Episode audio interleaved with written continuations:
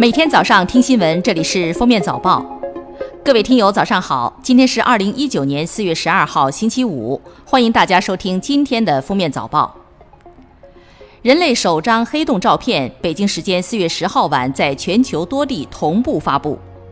事件世界望远镜宣布，已成功获得超大黑洞的第一个直接视觉证据。该黑洞图像揭示了室女座星系团中 M 八七中心的黑洞，它距离地球五千五百万光年，质量为太阳的六十五亿倍。四月十号，中国社科院世界社保研究中心发布了《中国养老金精算报告（二零一九至二零五零）》，未来三十年，我国的制度赡养率翻倍。到二零二八年，当期结余可能会首次出现负数。城镇职工基本养老保险基金累计结余到二零二七年有望达到峰值六点九九万亿元，然后开始下降。到二零三五年有耗尽累计结余的可能性。即使年纪最大的八零后，到那时还依然没有超过退休年龄。四月九号，童模妞妞拍摄时遭其母踢踹，引起网友与淘宝商家的公愤。目前已有一百一十家淘宝店联名呼吁规范童模拍摄行业，推动童模保护。商家与品牌联合起来，严格规范童模拍摄，严禁一切粗暴对待儿童的行为，拒绝使用一切在拍摄过程中存在损害儿童权益行为的图片、视频。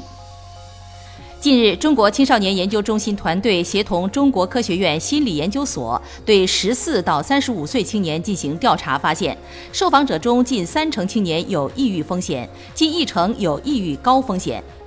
本次调查范围选取了东北、西北、南部三个地区的代表省份，其中半数多受访者具有焦虑问题。三十一到三十五岁的青年群体重度焦虑比例最高，在职青年的焦虑得分最高。四月十号，海南省公安厅通报了原海口市公安局秀英分局副局长陈先福涉黑涉恶团伙案件的情况。经查，从二零零六年以来，以陈先福为首的涉黑涉恶犯罪团伙涉嫌非法采矿、故意伤害、容留他人吸毒、贩毒等问题。据参考消息报道，二零一八年，华为签订了五 G 商用合同三十多个，占据了全球五 G 订单的近一半。并有四万多个 5G 基站已发往全球各地，包括英国、瑞士、泰国、马来西亚、菲律宾等多个国家和地区的网络运营商，都纷纷与华为进行合作。四月十号二十二点左右，中铝公司一列运输铝矿石的自备火车，在该公司专用铁路口头段冲入避难线后，脱轨倾覆，压毁了一户村民的住房。经初步了解，现场有六人失联，其中火车机组人员四人，村民两人。截至十一号下午，六名失联人员中已发现四人均无生命体征。四月十号，大庆市肇源县肇源镇发生一起重大刑事案件，一男一女两人被枪杀。四月十一号零点三十分，命案嫌疑人被抓获。根据警方发布的最新通报。犯罪嫌疑人系在讨要欠款时与两位受害人发生冲突后开枪。清华大学日前公布了最新修订的《清华大学学生纪律处分管理规定实施细则》。此次修订的内容主要集中在对学术不端行为的处罚规定方面，例如对发现研究成果中有抄袭、伪造等较为严重的学术不端行为的处罚，从原来的记过升级为开除学籍。针对美国男子折断并偷走在当地博物馆展出的中国秦始皇兵马俑手指一案，陪审团在被告是否有罪的问题上意见不一。当地法院周二判决审判无效，陪审团解散。检方表示，将在五月十五号前决定是否重启该案件。据报道，十二名陪审员中有七人认为该男子无罪。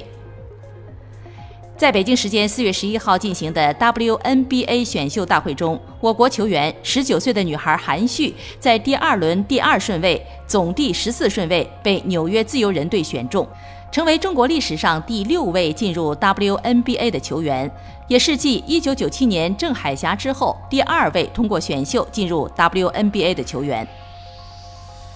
美国疾病控制和预防中心称，耳念珠菌这种酵母通常对皮肤和黏膜无害，但该真菌具有抗药性的菌株目前在全球多处出现，其可能会造成致命的感染。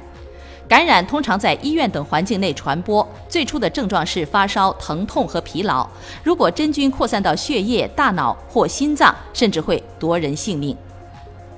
韩国 5G 用户吐槽，不仅 5G 基本没信号，还经常转换 4G 失败，导致没有网络，还不如直接设成 4G 模式。运营商解释称，估计还有两年才能达到日常使用标准。韩媒称，运营商用百分之十左右的网络覆盖率，抢占了首个 5G 商用国家的名头而已。经过数小时闭门讨论，欧洲理事会主席图斯克十一号午夜举行新闻发布会说，欧盟二十七个成员国同意将英国脱欧期限延长至十月三十一日。这意味着英国有了额外六个月的时间来寻求可能的最佳解决方案。图斯克表示，在延长期结束前，英国仍然拥有所有退欧选择。感谢收听今天的封面早报，明天再见。本节目由喜马拉雅和封面新闻联合播出。